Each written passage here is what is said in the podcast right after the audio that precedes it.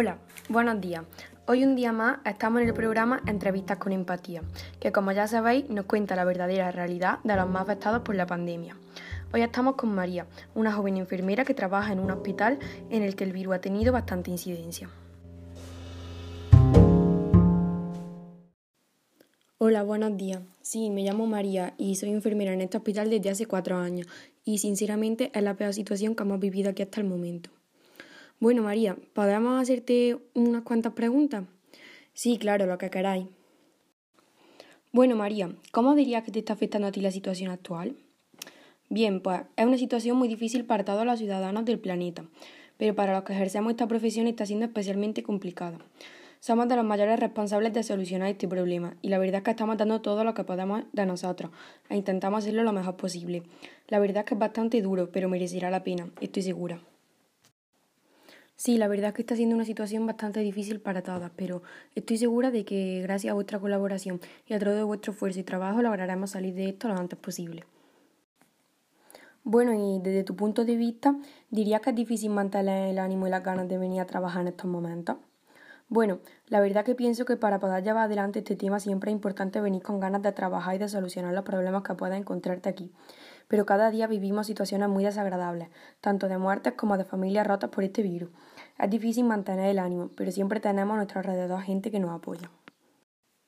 Sí, pienso que tienes toda la razón. Mantener el ánimo y las ganas de venir a trabajar en estos momentos, además de no perder la esperanza, son uno de los factores más importantes para poder combatir este virus.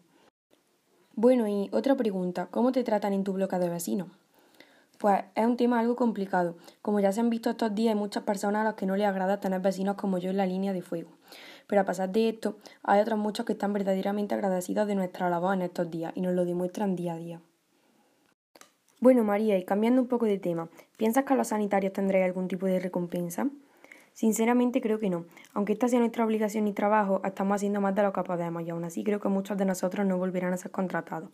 Al resto tampoco nos subirán el sueldo, a pesar de los grandes peligros a los que hemos estado expuestos y a los que seguimos estando. Como bien dices, estáis expuestos a muchos peligros, por lo que disponéis de suficiente material. Bueno, los primeros días sí, todos estábamos bien protegidos y disponíamos de las medidas necesarias. Justo en el momento en el que los ingresos llegaron a más de los que podíamos asistir, fue cuando todo empezó a ser un caos. Nos quedamos sin guantes y sin mascarillas, por lo que tuvimos que reutilizarlos.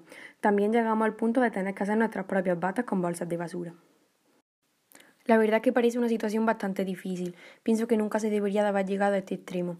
Como todos, creo que deberíamos de haber estado mejor preparados para combatir este virus. Bueno, María, ahora algunas preguntas relacionadas con el futuro. ¿Cómo crees que esto nos afectará? Personalmente pienso que este problema nos acompañará bastante tiempo, ya que se contagia rápidamente y sus síntomas pueden tardar semanas en manifestarse. Será algo duro por lo que la mayoría de nosotros tendremos que pasar y sufrir de alguna manera u otra.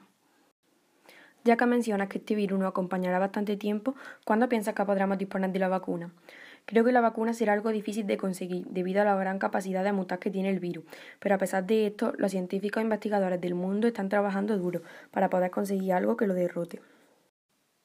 Sí, yo también creo que este virus es algo difícil de combatir, pero tampoco creo que sea imposible.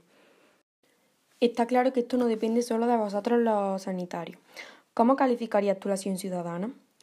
La verdad es que pienso que hay de todo. La mayoría están teniendo una gran responsabilidad quedándose en casa y siguiendo todas las medidas y protocolos impuestos. También muchos están haciendo donaciones de material, lo que es una gran ayuda. A pesar de esto, algunos están siendo algo irresponsables, saltándose las normas a pesar de los riesgos que podemos volver a correr de nuevo por acciones como esa. Como hemos hablado de la acción ciudadana, ¿qué opinas de la acción del gobierno? Bueno, pienso que lo están haciendo tan bien como pueden, ya que esto ha sido algo nuevo para todos y nadie sabía realmente cómo afrontarlo. Aunque también considero que deberían haber hecho algo más por todos los que estamos corriendo tantos riesgos. María, nuestra entrevista ya está llegando a su fin. Esta es la última pregunta.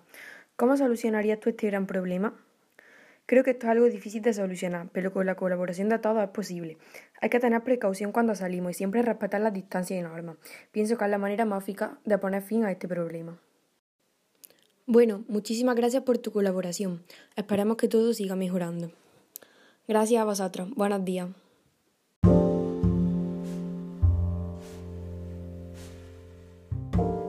Bueno, esto ha sido todo por hoy. Os esperamos la próxima semana en el siguiente podcast de Entrevistas con Empatía.